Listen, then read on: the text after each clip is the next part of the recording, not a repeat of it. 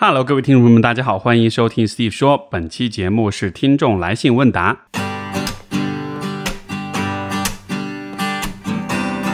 欢迎收听 Steve 说，和我一起拓展意识边界。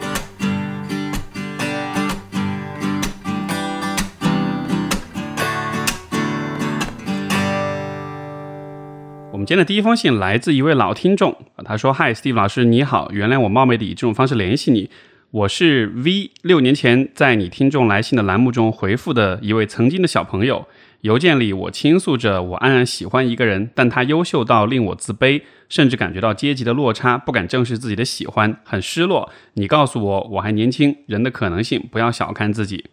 昨天我举办了婚礼，我嫁给的就是那个人。更者，我现在常常能感受到我很爱自己，我很自信的。我很自信，他娶到我，他也很幸运，所以给你写这封信，想跟你说一声谢谢。我深知大多数普通的年轻人在原生家庭和生活的小社会环境塑造了三观，而出于本能，成长中三观又筛选着新输入的观点。筑起围墙以抵抗其他观点的侵袭，不断确认、加固着自己原有的三观，甚至反击攻击不同的声音。真实且有些可悲的事情是，对于一位普通的年轻女性而言，告诉她个人的可能性是一个非常崭新的声音。在我之前的人生经历中，没有人像你播客里那样确定、坚信的告诉我，呃，对我说，即使我是陌生人。谢谢你，也真的为很为你感到开心。你的播客从小众变得不那么小众，也很开心你走过了那一次危机。很开心你坚持做的播客，你一直很享受。谢谢你，从来都是充满耐心、充满理解的读着听众来信。谢谢你对无助陌生个体不断提供的支持与能量。啊，这封信分享给大家，其实不是要回复，而是想分享这么一个小故事。这位朋友的信是前两天收到的，他刚刚结了婚，然后给我来了这封信。啊，大家也能听得出来哈，这是曾经很多年前受到过鼓励的一位听众，到到了今天修成正果。把这封这封信分享出来，也是想一方面是想大家也都沾沾喜气，都感受到这种曾经对自己的怀疑和后来的信念能够给一个人带来什么样的一些新的可能性。我觉得另一方面，我也觉得特别荣幸，就是分享这封信，因为感觉无形之中，我们的听众来信是我和许许多多的听众们在共同的去构筑一些人生的故事啊。这样的故事其实还有很多啊，只是这位朋友。呃，刚好写出来了而已。但是很多人其实都是在这种自我的信念、自我关怀这样一种视角之下，生活变得越来越好。所以说我真的非常非常开心收到这样的信。然后我也想，也希望各位听众们，不管你现在是经历在在经历一个什么样的人生阶段，那么听到这样的一些故事跟文字，能够有所嗯启发，有所鼓励，能够让自己对未来多一些信心。好，所以特别特别恭喜 V 同学，然后也祝愿新婚快乐，百年好合。好，我们的下一封信来自小田。他说：“今天我和妈妈有了争执，原因是他对我不整理房间、拖延症，比如洗澡太慢，啊，不太满意。我们妈妈说着说着我就哭了。他说我只能听好话，说说都不能说一下。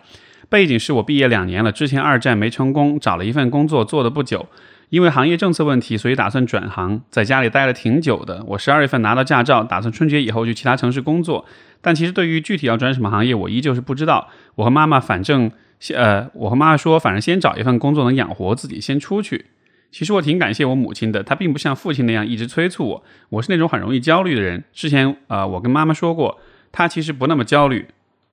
别人问他你女儿工作怎么样，他都觉得没什么，而且她也算是比较开明的人。不过她一直觉得我太敏感，而且她本身不是个呃有自信的人，教育我也是退一步海阔天空。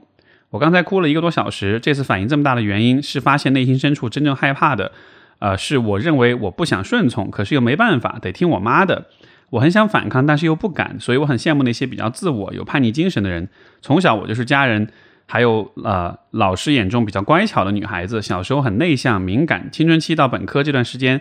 孤独、迷茫，没办法敞开心扉去和他人诉说自己的内心。现在好了一些，以前的同学都说我变开朗了。对于父母也不太信任。我和我爸属于从来不交流，没办法和他交流，最多就是聊聊吃什么。啊，所以表非常表象的是，我害怕我妈妈，因为我总觉得她是长辈，是所谓的权威，就是我觉得我们不是可以平等交流的。以前每次有争吵，我妈要不然就是一直跟我念叨，或者不理我。我很害怕别人没有反应，啊，没有回应，因为感觉自己被忽视。和爸妈有时候说话要问两三遍他们才回复我，或者是不回答，也怕跟他说随便你，啊，也怕他跟我说随便你，我以后再也不管你了。而且我妈是老大，我爸和我阿姨都有点怕她那种，有时候脾气比较急。其他时候也有这种情况，比如我很害怕，或者说和他人冲突很消耗消耗我的能量。恋爱的时候，如果对方不给我回应啊。我就会特别焦虑，我一直很希望得到他人的认可，可是我又不属于爱竞争、努力争先的性格。以前高中的时候就挺抑郁的，当时只能睡五六个小时，感觉人都在飘。本科的时候去学校咨询室了几次，但是还好，应该还没抑郁，只不过抗压能力比较差。我脑子里一直有两个声音，一个是自己的感觉很累，吃不消；另一个是社会期待。我妈虽然没有对我有太多的期待，也不逼我，可是我总自总是自己为难自己。我感觉自己真是个暴君，现在就是属于既没办法躺平，也没法很上进的情况。我总觉得自己不够自信，不够好。从初中以来就一直很累。我过去做的一些尝试有看人文社科有关的书籍，整理成长史，啊，还没整理完。最近找了一些以前的同学聊天，发现我挺健谈的，能聊一下午，对我挺有帮助的，能敢去正视一些事情了。另外，养成运动的习惯挺好的，推荐给大家。运动很有用，写日记、做冥想、主动尝试交友等等。想问 Steve 能够给我一些建议吗？这位朋友讲的比较多哈，那我觉得比较核心的一个点似乎是这一段，就是说，啊，你讲到你哭了一个多小时，这次这么大反应的原因，是因为内心深处还真正害怕的是不想顺从，可是又没办法，得听得听自己妈妈的哈。呃，其实这个前面有一个细节，呃，我因为是写在括号里，我没有念出来，我就现在补充一下，就最开始你妈说，呃，这个小田的妈妈说，啊，拖延症，比如洗澡太慢，然后括号我没有刻意洗得很慢，但是可能。呃，比别人会洗得慢一些。括号完，然后就这一段我看到这一段之后，我其实对整个状况有一个我的感受，就是我觉得可能你怕的不是说是你呃不想顺从，可是又没办法，而更像是说，好像你对于事情没有办法建立自己的判断。因为如果你洗澡就是洗得很慢，这个不是刻意的话，那么这个就是你对洗澡这件事情的一个理解跟定义，对吧？但好像当你妈在用拖延这件事情。来理解和诠释你洗澡的时间的时候，就好像是你很快就会放下、放弃你自己对这件事情的一种解释跟理解。所以我在想，这个是不是也是你和呃父母之间的一个很重要的矛盾？就是很多时候我们确实是会把父母当做是权威，所以说呢，他们对很多事情的判断，我们会默认就一定是比我们自己的判断要更合理、更可靠的。所以这样时间久了的话。可能形成的一种效果，就是在父母心目中，就在你心目中，父母的所有的判断好像都是自带更加合理的光环的。而我们自己的很多判断，一旦跟父母有不同的话，我们就会很容易、很快的放弃自己的判断，然后因此才会出现那种，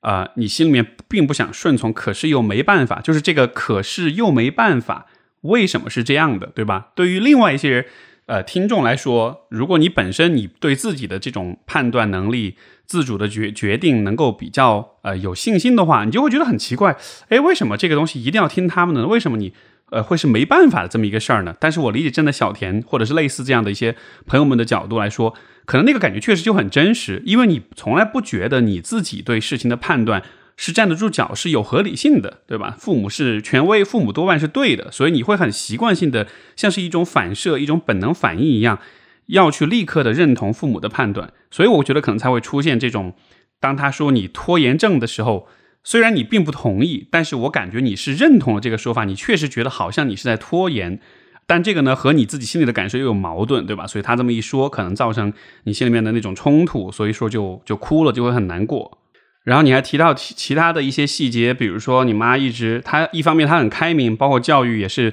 退一步海阔天空，但另一方面呢，你又说到她好像是一个呃，她觉得你太敏感了，而她本身又不是一个有自信的人，包括你也讲到她是家里的老大，好像是脾气比较急。我觉得这样的一些细节，我也能看从中看出，对于你妈来说，她的一个困境就是她其实在教育孩子这件事情上，可能不是特别的有把握。他自己不是很有信心，也就意味着他其实不太确定在面对孩子的时候怎么样是好的，怎么样是一种合理的方式。另外一点就是他因为他是老大，所以他比较习惯了用比较强势的方式去解决很多问题。因为我理解很多家庭里面，作为老大的话都是要承担更多的压力跟责任。这样的一个情况之下，通常都会是更脾气更暴躁的那一个，因为这样子是能更快的做很多决定，能够解决很多问题。但是显然这样的方式在教育孩子的问题上，可能他自己也知道行不通。而在你的身上，我觉得带来的一个影响，就是因为他脾气比较暴躁、比较强势，所以会让你更多的服从他。但又因为他自己不是特别有自信，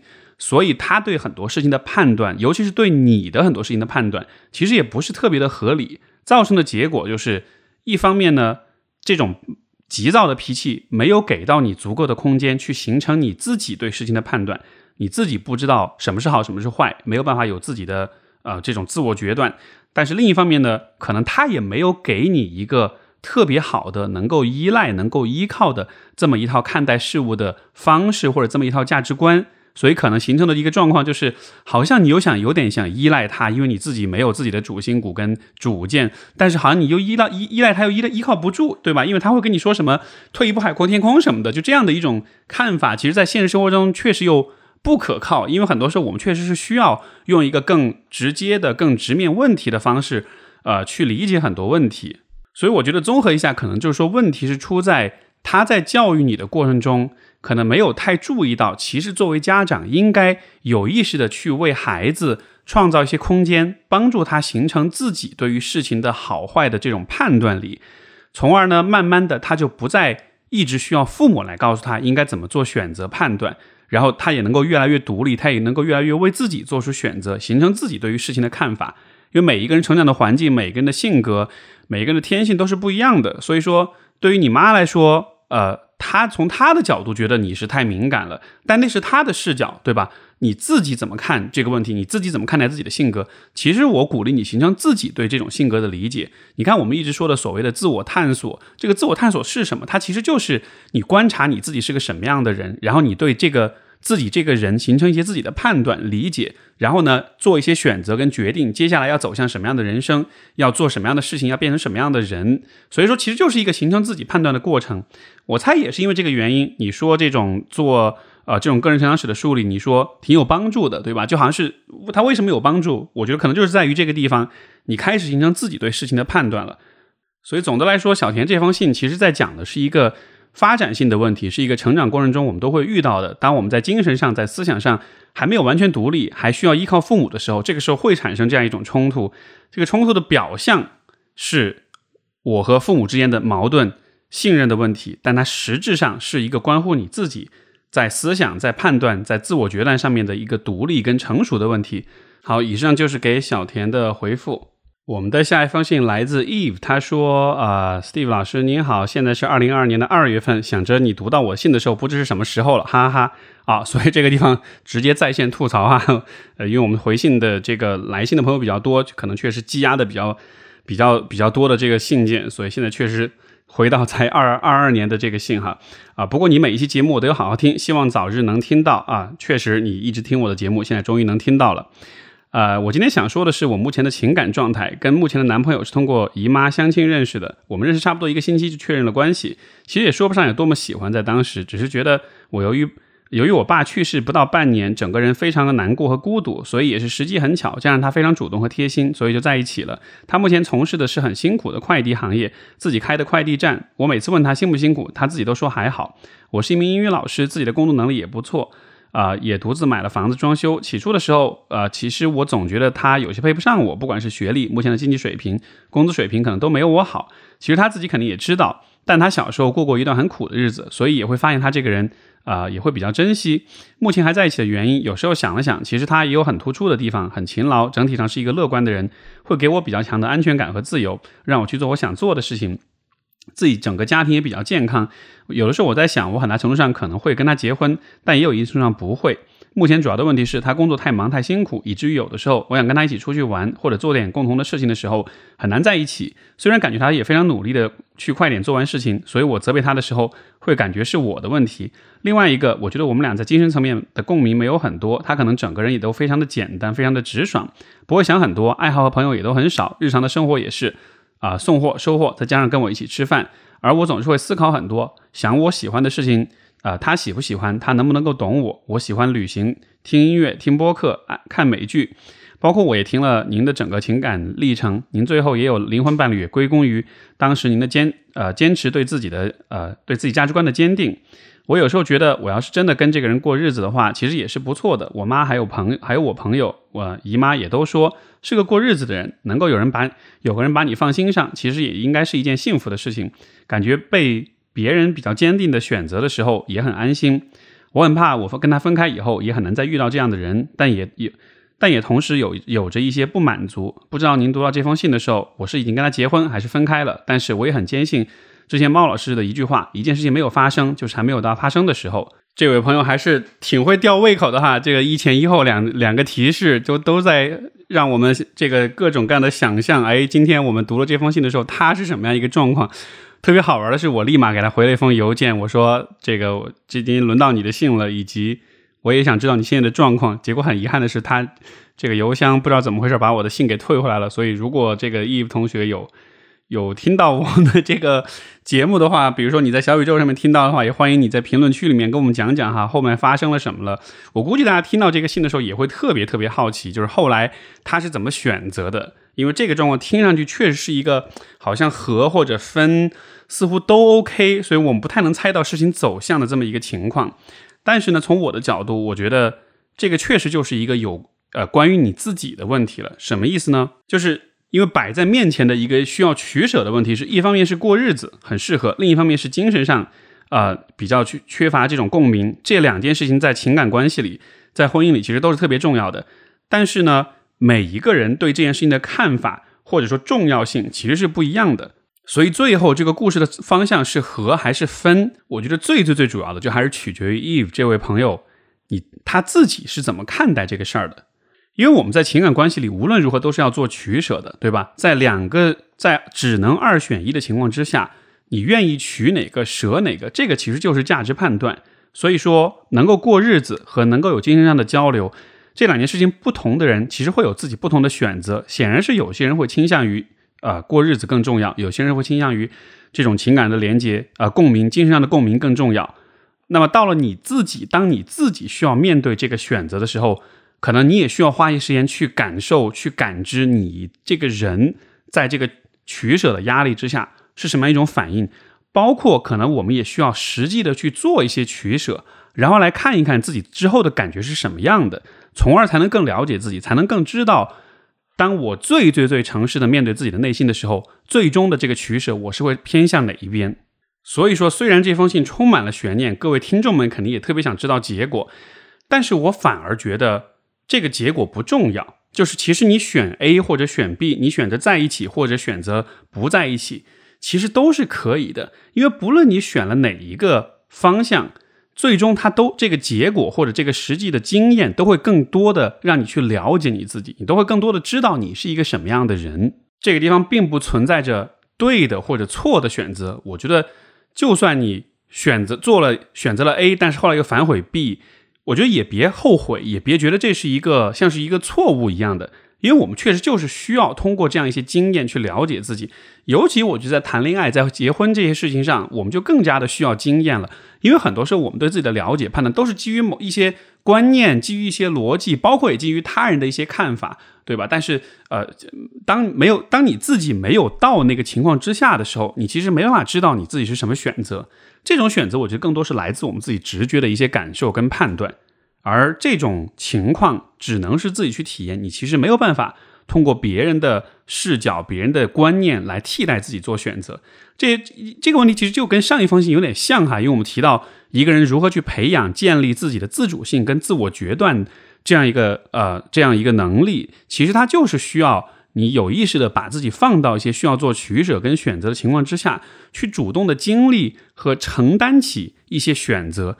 然后在这种选择的压力之下，你才能把自己心里面最最最真实的那个想法给逼出来，而不是被啊一些理念的想象的概念性的东西给呃包给包装在外面，就觉得自己应该会什么什么样。这个就有点像是。比如说，一个人从来没有谈过恋爱，但是他对于他会喜欢的人会有很多的想象，对吧？会有很多的理想化。但实际上，当你真正遇到一个让你觉得喜欢的人的时候，你会发现他其实跟你的想象是完全不一样的。所以，我觉得在做选择这件事情上，我更多相信的是实践的经验带来的这种觉察，而不是那种预先的在没有什么经验的情况之下做出了一些预判。这种预判，我觉得很多时候是会有很多盲点跟漏洞的。如果比如说 Eve 听到这个回回信之后，也跟我们讲了他之后的故事，对吧？那么一种可能性是结了，然后现在在一块儿挺开心的。那么如果是这样的话，我们就会了解更多 Eve 这个人，他更多的在乎的可能还是这种过日子的这个部分，情感呃精神上的共鸣这个部分呢，可相对来说没有那么的重要，或者说他是可以接受不那么多的，我觉得这也是一种可能性。另一种可能性是结了，但是不开心，然后现在也许是在分手的边缘，或者又已经分了。那么由此我们就可以知道，哦，他其实还是一个特别特别看重精神上连接跟共鸣的人，从而他才还是要不惜不惜代价、不惜离婚的代价去选择去追寻后者。那不论是哪一个结果，我觉得都是一件好事情，我们都离自己是谁这样一个问题更进一步了。所以，嗯，不论怎么样，我觉得祝 Eve 好运，然后包括其他朋友们，当你们在遇到这种。二选一的选择，你不知道怎么办的时候，其实我的经验就是，有的时候你抛个硬币也行，因为不一定有真的有一个对的答案。有的时候我们就是需要通过这样一个选择来认识自己。至于你自己这个之后的这个选择，你你总是有机会可以纠正过来的，对吧？哪怕是你结了婚，你还是可以再离。很多选择其实都是这样，允许自己犯打引号的犯错，也允许自己之后有机会纠正这个错误，因为纠正错误其实也是你诚实的。对待自己的一个很重要的方式，你做了一个选择后，之后就是发现它不符合你的心境，不符合你的心性，然后你之后再纠正过来，回到你自己的轨道上面，这个也才是我们认识自己的呃真谛，对吧？如果你认识了自己，但是又背叛了自己，又背离了自己，那认识自己干嘛呢？所以我觉得时刻有持续的保持这样一种验证、跟纠正、跟回归自我的这样一个过程，我觉得就好了。好，所以这是给 Eve 的回信。我们的下一封信来自一位没有署名的朋友，他说：“Steve 你好，哦，叫我爆米花吧。然后写下这封信的时候是想问一些问题。我在二百五十八天前遭遇了性骚扰，写这个信的时候是想和一个不认识我的人说些东西。在性骚扰之后，我求助了学校的心理咨询师，做了九次咨询。呃，在这个过程中，我似乎可以面对这件事儿了，于是咨询结束了。但是最近放寒，我放寒假回到了家里，看到了几次性骚扰我的人。”而且他发微信问我有没有原谅他，我回复他原谅了，因为我害怕他会报复我，所以选择了回复他原呃回复原谅他了。但是我在心里面一直呃问自己有没有原谅他，答案是没有。甚至我在看到他的时候十分想要打他。我不知道为什么在别人看来十分小的一件事儿，对却对我影响挺大的，让我的脑子里一直沉浸在这一次性骚扰中。我不知道如何面对，如何处理。我也明白，作为一个女性，在一生中会很大可能遇到性骚扰，甚至有的时候还。还会想，幸好是性骚扰。如果是真的发生性侵，我真的不知道该怎么面对。我真的好想遗忘这件事啊！不想每天在梦里都有呃对我实施性骚扰的人。我想过上在这件事情发生之前的生活。为什么我会一直不停的想这件事呢？我好想让事情过去，但是不知道怎么过去。但是这个事情对于我呃来说也是有好的方面。我告诉了我妈妈，妈妈她不能理解我为什么这么在意这件事。但是当时妈妈抱着我，听我讲述事情的经过，陪着我一起哭，甚至对自己自责。那时候我深深的感受感受到，虽然妈妈不能理解我，但她好爱我。于是我决定不再提这件事。可是我需要一个出口去谈论这件事，发泄情绪，或是告诉我应该怎么做。可是对于朋友来说太负面，给家人来说他们会深深自责。啊，谢谢 Steve 看完我的来信，原来我的前言不搭后语，我甚至不知道自己在说什么。感谢 Steve 说让我听见不同的新鲜、新的有意思的观点和看法，期待回信。啊，祝 Steve 老师和所有看到信或者说听到信的朋友们身体健康，万事顺利啊！这个真的不是客套话，这个真的是祝福。最后，谢谢 Steve 老师，期待回信啊！其实这位朋友特别的爆米花哈，特别的善良，讲完自己的不开心的事情，但最后还是记得呃再去祝福大家，包括也祝福我，所以我觉得真的是一个很心地善良的一个朋友。其实我也听到这封信，我觉得也特别啊为爆米花感到遗憾跟难过。遇到这样的事儿，肯定是非常非常的难受跟不舒服的。我觉得有两点事情你需要理解。第一，就是为什么你会不停的想起这件事情，包括在梦里也会梦到。我觉得这是一个很典型的 PTSD，就是创创伤后应激障碍的这样一种表现啊。因为有些创伤性的体验，它刺激了你的情绪，然后呢，你的你可以理解为你的大脑没有办法处理这些刺激，因为它可能太强烈了，让你太不适了。所以说，结果就是你的大脑会一直卡在一个试图处理它的过程中，所以一直会有所谓的闪回。包括在梦里面一直也会呃梦到这个事情，所以从这样一些表象看来，我觉得可能还是因为这件事情其实给你带来了一些创伤，但是呢啊你可能没有机会去消化去化解这些情绪，这个在很多的遇到这种创伤性事件的人身上都是非常典型、非常常见的。你也提到，对于也找了咨询，但是可能这个咨询师可能他我不知道你们具体是怎么做的哈，但是可能也许没有太多的去关注到你所经受到的创伤，包括你身边的朋友、你的家人。因为你注意到了他们好像不太能承受这件事情，所以你可能不太敢去展开你的这些部分，所以就好像是你整个大环境也在有点像是在压迫着、阻止着你不要太完整的把这个情绪、把这个相关的创伤性的这种体验和记忆给展开来处理，对吧？所以不管是你自己也好，是你的环境也好，好像都不太给你这个空间去处理这个部分，所以我觉得才会一直卡在这样一个不断闪回的这个状况里面。然后你也提到关于原谅这件事情，我想这个可能也是很多听众听到之后会有的一个好奇，就是我到底要不要原谅那个伤害我的人？呃，这个问题我的看法是，你可以不原谅，你不是必须要原谅这个人，但是呢，我想你能够释怀，我也想你能够原谅你自己，就是你可以在心目中永远保持对这个人的恨意，对这个人的防御和敌意。因为他就是伤害了你，就是我们不需要给自己任何压力，说我一定要去原谅这个人。但是呢，这件事情它需要你慢慢的去释怀，需要你慢慢的原谅你自己，也就意味着，比如当下的你不断的想到这些事儿，不要因为反复的想这个事儿而感到自责，也不要因为自己经历的事情可能对朋友来说太负面，可能给家人带来太深的自责，所以你怪罪你自己。这个时候，你应该看到，说你经历了这些事情，换了任何人，其实都会很难受，都会很痛苦，也都是很孤独的，在自己在承受。所以在这个过程中，你自己肯定会有一些异样的一些表现，情绪上的一些闪回、不稳定，总是梦到，包括可能会很不开心，甚至会有很多愤怒的情绪，就这些都是 OK，都是可以有的。你应该原谅自己有这样的一些反应，包括你应该原谅自己，就是这样一些事情一直没有过去。好像一直都很在意这些事情，一直在不停的在想，就是因为你的条件所限，因为你的环境所限，你确实没有办法很快的消化处理这些事情，所以你可能就是需要在这个这样的一些情绪当中停留一段时间，对吧？那么不要啊为需要这些时间而感到愧疚、感到自责。你需要的时间，不管不管这个时间多长还是多短，它就是你需要的时间，它就是足够长的一个时间。所以无论如何，也都原谅自己的这一个部分。另外，其实我也挺鼓励你，如果有可能的话，还是再找咨询师，尤其是找那种擅长去，呃呃处理这个创伤性体验的一些咨询师，和你去聊一聊，做一些工作，然后看一看这个事情，你最后愿意怎么去看待它。因为在比如说在我的咨询经验当中，也帮助过一些有创伤性体验的一些朋友们。其实每个人最终慢慢的他会形成，就随着对这个创伤的一种回顾跟梳理，跟情绪的处理，他慢慢的也会形成自己对这个事情的一些看法。比如说，有些人他会对于性骚扰这件事情啊形成的看法，可能是说他会很有意识的去寻找一些去避免或者说是去反抗的一些方式。他会因为这样一些经历变得更加的有攻击性，更加的有防御性，然后呢，呃，更有力量跟勇气去主动的去啊反击这些事情。包括可能我们也会去讨论，哎，以后我再遇到这个人，可能要怎么样去做，或者我遇到这个。别人来问我这件事情，我要怎么样去表达，对吧？他可能在这些方面有些思考、有些探索、有些想象，那么可能他会形成对自己的，呃，就给自己的一个交代，就是我从这件事情当中成长了，我变得更有力量，我更知道要怎么做了，这也是一种可能性。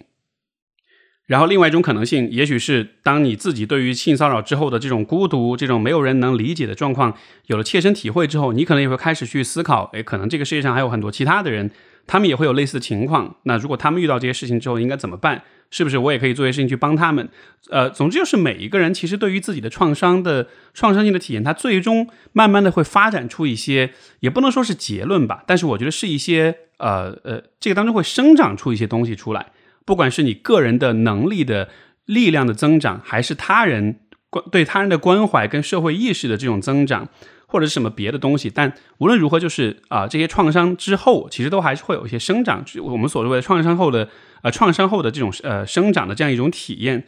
这些东西都是可以通过你对于自己创伤体验有主动的梳理、跟回顾、跟处理啊，是可以是可以刺激这样的一种生长的发生的。所以我还蛮鼓励你在这个方面可能多做一些。这样的一些事情，因为客观来说，就是我们可能一辈子忘不掉这些事情，它会成为我们人生经历的一部分，对吧？但是这一个部分是成为一个我们永远都需要背负的一个负担，还是说我们因为这样一段经历，因为这样一些刺激而催生了我们自己一些人格的发展，一些人生道路上的一些拓宽或者新的可能性？我觉得，可能对于这个创伤最好的一种回应，甚至说对于伤害你的人最好的一种反击，其实就是。从这个经历当中获得自己的成长跟拓展，从而让未来你的人生变得更加丰富、更有宽度或者更有深刻性。这样子的话，才会让那些伤害你的人看到，说，你看，就算当初你伤害了我，但是之后我的生活不仅没有因此而变得更糟糕，我反而从当中获得了灵感、跟勇气、跟智慧，我反而我的路走得更宽了。我觉得这个其实是，嗯，我觉得我们能够做到的最好的一种反击的方式。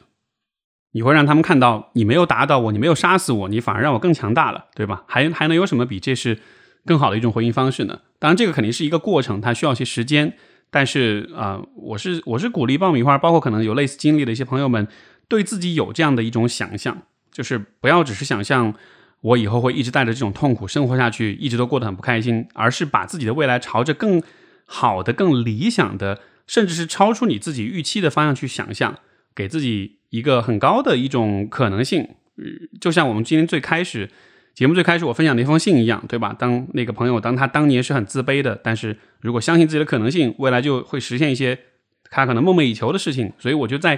这件事情上也是如此，就是创伤会让我们非常自责、非常否定自己，但恰恰是越是这种时候，你其实越需要相信自己的韧性跟生长力，然后越是相信其实未来你是有可能从这样一个很负面的经历里。得到一些非常正面、跟宝贵、更有价值的东西的，好，所以这是给爆米花的回信。我们的下一封信也是来自一位啊没有署名的朋友，他说：“您好，我一直有很强的窥探他人生活的欲望，比如去查别人的私人微博号等等，并且乐此不彼。呃，理智上我知道我应该专注自己的生活，但是难以克制这种窥探欲望。其实窥探对象的人仅限于呃，仅局限于交流，并没有更深入的交流啊。”并对自己和自己的生活产生很多不满的情绪，所以来信询问，想了解这种心理状态，渴望解决这种问题。因为这位朋友给的信息相对也比较少哈，所以我只能去做一些推测跟猜想。你也提到说对自己和自己的生活有很多不满的情绪，所以我在想，这种对他人的窥探对于你来说有没有可能像是一种呃幻想的逃避？就是当你去窥探别人的生活的时候，你可能会暂时的感觉到好像你是在。进入到那个人的生活里，你离开了自己的生活，你就不需要面对自己生活中的那种不满了啊。另一种可能性是，当你在窥探这个人的时候，可能也是带着某些嫉妒的一些情绪，而这种嫉妒、这种别人的生活好像比你更好的想法，也像是你用这样的方式把你的那个不满发泄出来。就是换句话说，可能你没有地方去发泄对自己生活的这种不满，所以当你去窥探别人的时候。这种行为本身，它可能是一种具有一定攻击性的、一定发泄情绪发泄性的这样一个呃目的的行为，所以在这个过程中可能也是会带来满足感。然后我觉得能够很坦诚的去面对自己这个问题特别重要，因为呃听上去你的这种网络窥探还没有升级到一个更加严重的，比如说会对别人进行骚扰的这样一个。情况，所以说啊，我就能够及早的去注意到这个问题是非常好的。然后另一方面，我其实也很同情呃你这样的一种处境，因为说实话，我觉得今天我们的啊互联网社交媒体，其实在某种意义上也是鼓励我们窥探彼此的，对吧？就恰恰是通过这种社交媒体的分享，人们都在分享自己的生活，这个恰恰是在某种意义上像是在大家都是被鼓励去敞开自己的生活，去邀请他人来窥探自己。而我们看到别人的光鲜亮丽的生活的时候，也会肯定也会情不自禁的对他人产生羡慕，包括对自己的生活产生不满。就其实这些情绪本身，我觉得对于每一个生活在网络时代的人，可能都是不陌生的这样一些感觉。可可能只是说对于你来讲，呃，也许你的不满的情绪只有这样一个途径，你在生活中也许没有其他的途径能够去表达、去发泄，所以可能你会发现自己比较多的依赖于这样一个方式，呃。总之，大概是这样一个理解吧。我觉得我不确定我是否我所讲的和你的生活的实际状况是否相关，但是我觉得能够意识到这个状况，能够有意识的去寻找一些解决办法，去调整自己，这个是非常值得鼓励的。好，我们的下一封信来自一位叫 Camille 的朋友，他说：“Hi Steve，很谢谢您一直以来坚持做播客，呃，节目的帮助很大。有时候心静不下来、焦虑的时候，就会听听您的节目，感觉就会平静一会儿了。但是我有个问题一直困扰我很久了，想听听您的看法。”我今年二十八岁，母胎单身。二十六岁之前一直没有特别喜欢过某个男生。后来打游戏的时候遇到了小时候的好友，就在网上暧昧了。后来我觉得不太对劲，拉扯了大半年之后，我就主动结束了这段关系。但是事情已经过去一年了，我还是没有办法忘记，还经常会想到他。之前有接触不同的男生，但全部都是网上接触。只要一聊到要在现实见面，我就会害怕，担心见面时我不会聊天，或者担心对方不满意我，啊，外貌、谈吐之类的，所以就会找各种理由推脱。目前为止，现实中唯一接触过的暧昧关系的男生就只有一个，在国外认识的一个华裔，当时的感觉很好。后来，呃，但是后来我回国了，就没有再联系了。在日常生活中，大家都说我是一个开朗的女生，我家里人认为，啊，我不用太着急，毕竟我很会和跟人相处。但是对于我来说，其实我很害怕，啊，我又跟我有感觉的男生相处，我会不知道应该怎么办。所以想请问一下 Steve 老师的看法啊，如果能得到回复就太感谢了。我觉得首先就是你也提到哈，大家都觉得你开朗，然后很会跟人相处，所以我觉得这个可能不是一个社交技能的问题，因为如果确实你在社交能力上有一些明显的缺失跟不足的话，那么可能确实有一个很客观的需要担心的理由，对吧？但是你看你能跟他人相处，大家甚至会认为你是很会跟人相处的，所以就意味着其实你是可以处理好社交的状况的，包括在你喜欢人面前，你的能力的部分是在线的。所以我觉得这个地方很有趣的点是。其实是跟自我、跟自我认知、对自己的认识有关系，因为我们在喜欢的人面前啊，会担心、会害怕，是因为当我们和一个人处在一种浪漫关系当中的时候呢，我们其实会把自己情感最深处的、内心最深处的、最真实的那些东西暴露出来。所以说，面对喜欢的、有感觉的人，呃，不会不自在，会紧张、会害怕。这个表现，我觉得在本质上其实是觉得自己的内心深处，觉得自就是。在内心深处觉得自己某一个部分是有问题的，是不好的。你想，如果你对自己是一种认可的、接纳的、积极的姿态的话，你面你遇到一个喜欢的人的时候，你其实是会想要让他了解你，对吧？你你想要让他知道你内心的美好。所以，当你会有这样一种担心，包括害怕跟别人见面什么的时候，我更多的猜想就还是在于你可能内心是对自己的某一个方面是有一些。否定是有一些不接纳的，那么这个地方就延伸出两个思路。第一个就是，呃，因为你没有讲哈，就是在你的成长经历当中，尤其比如说人生早期、生命早期，比如说你的父母、你家里人是怎么对待你的，他们是否有在这个过程中去表现出一些对你的否定跟批评，包括在这个阶段你是否有过经历过一些创伤？因为如果我们在比较小的时候遭到了来自父母、来自身边成年人的批评、否定、攻击、伤害，那么可能是会形成一些。隐藏的比较深的一些情情绪上面的创伤，而这些部分在长大了之后，它也就会，呃，怎么说呢？它会让我们形成一些对自己的一些负面的一些认识跟看法，所以这是一种可能性。还有一种可能性就是，其实也没什么创伤，其实也没什么问题，但是就是因为在生活当中接触的异性比较少，所以说你其实不太确定，当你在另一个人面前敞开心扉，当你在进入一个情感关系之后。把自己打开了之后，别人会看到什么？甚至可能你自己都不知道会看到什么，对吧？所以前面那种可能性是你对自己有负面的认知，所以你害怕敞开自己，害怕别人看见，你有羞耻感。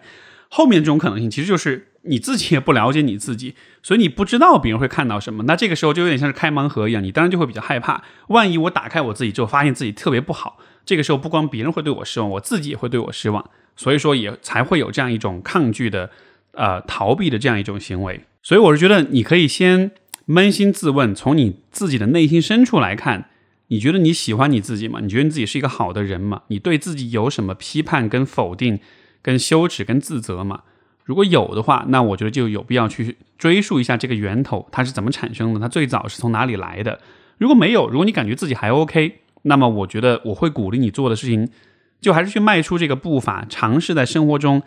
试着跟不同的人敞开自己。如果一开始跟喜欢的男生有点困难，你可以先，比如说跟朋友之间，因为我不知道你跟比如说朋友之间的这种敞开程度、分享自我的程度在到什么样一个状况，对吧？看找到一些你比较熟悉的、能够信得过的一些朋友们，跟他们分享一些你心中的一些秘密也好，一些看法也好，啊，或者是对自己的一些担忧，包括就是现在说这个呃，关于这个怕跟别人相处的这个事儿。然后得到一些积极的回应，从而你也能看到说，当我敞开我自己的时候，别人会怎么回应我。然后还有就是，我也觉得在面对喜欢的人的时候，会局促不安，会不知所措。其实这个表现它一定是不好的嘛？呃，我不排除有一些人他看到你，尤其是当那个人他如果也喜欢你的话，他看到你那种局促不安的样子，他甚至会觉得很可爱，对吧？他会觉得这是一个很很很有爱的表现，因为他能从你的局促不安当中。看见说你有多么的在意他，你有多么的在意这段关系，所以这种局促不安，它也可以是另一种爱的表达，所以它不完全是一个坏事情，它不意味，它不是百分之百意味着你好像是没有经验的，是缺乏能力的，或者是怎么样。而且我觉得社交当中，当我们遇到尴尬、遇到不知所措、不知道该说什么的时候，这个时候一个不是办法的办法。其实就是正面的去指出和承认这一点，对吧？告诉对方说啊，我现在好紧张，我不知道要说什么。然后甚至跟别人开个玩笑，你会有这种时候吗？当你不知道跟别人说什么的时候，你会怎么办？就是用一种比较坦然的、比较大方的方式，把这样一些现象给指出来。这样子的话呢，可能对方也会对这个事情的理解也会比较放松一些，包括你自己，你也会因为你自己的坦然而变得更放松一些。所以从操作的层面也可以有这样一种尝试。好，这就是给 Camille 的回信。我们的下面一封信来自小黄，这个这封信的题目哈叫听众来信，嘿，就是看上去还挺活泼的一封信，但是其实它的内容并没有。那么的活泼，所以我哎看了之后，这个心里面还是有点难受哈。他说：“Steve 你好，我听了很多很多期节目了，今天轮到我给你写信了，真的很喜欢你的节目。写信的时候我也一直在捋清楚一些，谢谢你在听众呃来信这个板块的存在。然后呢，在我大概七八岁的时候遭受了性侵，是一个打引号的表哥，他大概比我大两三岁吧。之后这件事情被另一个表哥知道了，他就以此恐吓我，对我多次进行了性侵。”这件事情也只有我一个小学同学知道，我遭受过性侵，具体的情况他也不知道。说实话，我不知道该怎么面对曾经发生的这件事。对此，我有做过一段时间心理咨询，通过那段咨询，我才敢接受我曾经有过这么一段经历。但是我不知道该如何面对。在平时，我和他们也不会有交集了，但逢年过节可能还是会遇见。前几天有一个找他，啊，第一个侵犯对象的电话突然打到了我的手机上，就让我有些害怕。我不敢看所有关于性侵的电影和书籍，只要看到或者是听到他们的名字或者声音，我都会有些害怕。这件事情严重影响到我的身心健康，我经常想，呃，想到此肚子里就会有气堵着，会有些难受。此外，我今年二十三岁，还没有谈过恋爱，我想着以后我谈恋爱还是要告诉对方这件事情吧。但是如果说了，会不会把别人吓跑呢？什么时候提起这件事情会合适呢？我知道我这样子的事情还有很多很多，这样呃这种事情发生，除了。犯罪者的罪，还有性教育的缺乏。当我这样想的时候，内心其实也是有些冲突的。我不是想原谅犯，我原谅犯罪者，我是想放过自己。我难过的是，做错事的人没有得到惩罚。但是根据法律规定，当时他们也是未成年人，加上时间久远，啊，取证啊难以取证。我真的很想送他们去监狱。我现在能想到最好的办法，居然是远离我的家乡，难受。谢谢 Steve，希望你读到这封信的时候，我的心情会比现在好很多。真诚感谢你的存在。呃，我也确实希望这个小黄今天的心情有好很多了哈。那其实这封信刚，因为刚才我们前面也有一封信是关于性骚扰的，但是这封信立刻让我想到的反而是另外一个，就是前面有一个呃女孩说她不确定要不要跟一个人在一块儿，对吧？当时我们聊了，我们在很多时候我们其实是需要做一个选择，然后通过做出这个选择之后的一些感受跟反应，来确定自己在乎的是什么，自己看重的是什么。其实我觉得很多的女性，当不不幸经历了这样一种创伤、这样一种伤害之后，可能也会面临这样一个选择，就是你可以选择这样继续生活下去，然后不去声张这件事情，也不再去想起这件事情，用一种相对比较回避的、比较被动的方式去处理。另外一种方式，可能就是更为主动去提出指控，去让那些伤害你的人得到应有的代价，或者至少说你尝试。去让公这件事情公之于众，用一个更可能是更主动的方式去对待这样一件事情。我我也不能说哪一种方式一定是更好的。比如说，我不会认为说这种主动出击方式一定对所有人都是最好的。这个还是会回到就是每一个人对自己的认识跟了解上。可能比如说，对于一个人来说，这件事情，呃，我就把它埋在心里面，这样的话我也过得去，然后我也慢慢的能恢复。那么这种方式对你来说就是合理的。可能对于第二个人来说，我把这个事情提出来，让家里人知道，这样的话，在家庭的范围之内进行一个谴责，然后这样我就能过得去。可能对于另外一个人来说，我需要把这件事情上升到一个刑事指控的一个层面，哪怕闹得天翻地覆，哪怕这件事情不会有结果，但是至少这样子会让我自己心里面能够释然，能够能够想得过。就是每一个人对于这些事情的期待也是不同的。那么从小黄的这种描述来看，可能现在对这件事情的。方式呢是完全的被动的，不去处理和回避的这样一个状况，而有可能你现在的经历其实是在告诉着你，这种被动跟回避的方式不是符合你内心的一个选择，你其实是需要用一个更主动的方式去处理这件事情。因为我很理解，当你遇到这个事儿的时候还非常小啊，七八岁左右，所以这个阶段其实我们对于这样的事情是有很深的这种恐惧和这种。因为不了解，因为不理解所产生的这样一种非常强烈的困惑的感受，这也会让我们成年之后对自己的这个经历，啊，可能会比较难去处理它。因为当这个这些记忆，尤其是这些情绪记忆形成的时候，那个时候我没有充分的理解能力去处理这些情绪，那么它可能就会形成一种呃，在我们的情绪上形成一种我们理解不了的、我们没办法把握的，让我们感到很失控、很害怕的这样一种情绪。我猜也是因为这个原因，到今天，比如说你也依然会害怕，也不敢去看所有的呃相关的这些电影啊、书籍啊什么的，或者听到这样一些人的名字。就是换句话说，一个小孩子和一个成年人经历同样的创伤，他们最后的这个呃反应可能是不一样的。成年人因为更能够理解很多事情，他更能够通过他的认知能力去。啊啊，去去搞明白很多事情的因果关系，所以说对他来说，这个事情相对是能够承受的。对于孩子来说，其实就会特别特别的难。那么，我觉得在因为你在姿态上面，你其实是选择用一种比较回避的方式在处在在处理，而我担心这个确实会造成一个影响，就是当我们逃离一个事情的时候，不管这个事情是什么，我们都会觉得他害怕。你我不知道你能不能理解这个意思，就是你如果比如说你在人人群当中走路，突然所有人都开始朝一个方向逃跑，对吧？那么人群逃跑的反方向，不管那儿有什么，你都觉得那一定是很可怕的。就这个可怕的判定，不是从这个事情本身来判定，而是从你正在逃离这样一个行动来判定的。所以，当今天的你很回避这些事情，一直在逃跑的时候。呃，这种回避的态度本身，我觉得他我会担心他有可能会持续的去放大你对这件事情的恐惧。就今天的你作为一个成年人啊，你比七八岁的你其实是更有可能去搞明白这件事情是怎么回事儿，并且做出相应的反应的。但就好像是今天的你卡在了对这件事情的反应卡在了七八岁的时候的那个状态。就好比，比如说，如果是你的孩子遇到这样的事情，对吧？孩子会害怕，会不想要去面对。但是作为父母，作为家长，其实你是有那个保护欲的，你其实会很想要去伸张正义，去保护你的孩子，去索取赔偿啊，等等等等。你会很主动做这样一些事情。就是说，作为成年人的你，其实是有这样的一份力量、跟智慧、跟能力去实现这些的。但是现在好像你内心这个部分依然是由七八岁的你在承受、在 处理，而那个成年人的部分，他好像没有太。发挥出来，嗯，有可能就是因为你一直在用一种比较回避的逃避的方式来处理吧。就当然，这个绝对不是在指责你说这种逃避的方式本身是错的，只是说我们会有这样一个本能反应。但是呢，我们也需要看见这个反应，它可能会带来一些副作用，就是会放大，会让这种痛苦跟逃避一直持续下去。包括你也讲到另一点，就是你也一直没有跟什么人说过。啊，包括你也说到以后谈恋爱，担心会不会这个事儿说了会把人吓跑。我觉得这样一个认识其实也是七八岁的小孩会有的一个状况，对吧？你像我们每个人在七八岁的时候，我们犯了任何的错误，我们遇到任何可怕的、糟糕的事情，可能我们第一反应都是藏着、掖着，不敢跟大人讲，因为我们都怕自己会被批评。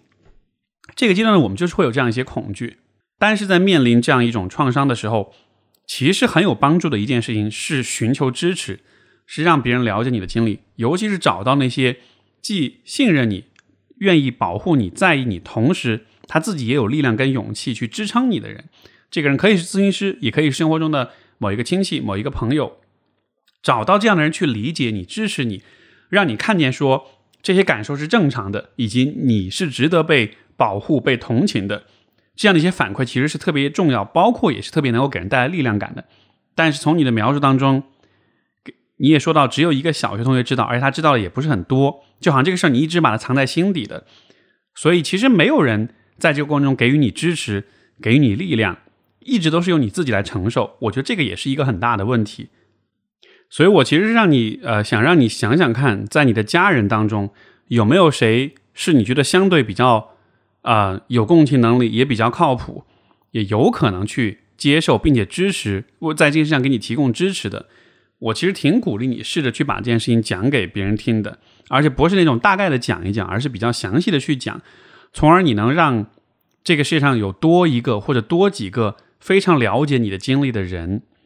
不管他们最终会怎么帮你，或者你最终怎么做这些事情，拥有这么几个很了解你经历的人，本身就是一个让人更加有安全感、更加有力量感的一个过程。我觉得你现在可能最需要做的其实是这件事情。当你通过这样的一些关系，让自己有了更多一些的力量跟勇气之后，啊，你前面也提到你不敢看有关性侵的电影跟书籍啊什么的，可能你有了更多一些力量感之后，你就可以去看，你就敢去看这些东西了。然后这个时候，我确实觉得你是可以去看更多的这方面的一些书籍，不同的人的经历，然后看见说，哦，原来我的这些经历别人也会有，原来我在经历这些事情之后的很多反应，别人也是一样的，原来我不是一个人，我不是只有我才有这样的反应，原来这些事情背后都是有一些共通的心理上的机制，所以我才会有这样的反应。就通过这样一些了解，让自己得到一些确认，原来我不是一个怪物，原来我的反应都是正常的，我是可以有这样一些反应的。因为现在你还处在很多的恐惧当中，包括现在见到他们，对吧？你说你都二十多岁了，然后看到这些人，心到心里面想到这些啊，听到他们的声音什么也会害怕。所以我觉得可能这个地方就是很重要很重要一个部分，还是在于你对这件事情本身的那种反应跟那种比较害怕那种姿态上面。所以如果能够在这个方面通过这些事情给自己增加一些力量感，可能就不会那么害怕，不会那么困扰了。当你不那么困扰了之后，这个时候你可能再去看一看下一步就是。解决了恐惧的问题之后，我是否还想要去起诉他们也好，让他们付出代价也好？有可能你觉得不再有必要了，因为你主要是害怕。但也有可能，当你有更多力量之后，你反而会更强烈的想要去让他们得到相应的代价。那么这个时候就可以去考虑下一步你所要做的事情，让家里人知道也好，或者是说通过其他的一些法律的手段来处理这件事情。也就是，因为这还是我们前面所说的，你你不需要原谅这些伤害你的人，你没有这个义务去原谅他们。但你确实可以放过你自己，对吧？那放过你自己的方式是什么？就是去选择最终符合你内心想法的那个方向。你看，比如说有一些我们看到有些这种，嗯，经历过创伤或者侵犯之后的啊一些受害者，他们会花非常大的努力去抗争、去起诉、去做很多很多事情，哪怕这个过程本身对他们来说是有很多的消耗，甚至有很多的二次创伤，但是还是会一直坚持去做，对吧？为什么会有这种坚持？其实就是因为。人们在经历这些事情之后，才知道什么对自己最重要。所以，对于有些人来说，伸张正义，想方设法的让伤害自己的人付出应有的代价，这对他来说非常非常重要。那么，他就会一直做这件事儿，哪怕自己很难受，但这对他来说很重要。呃，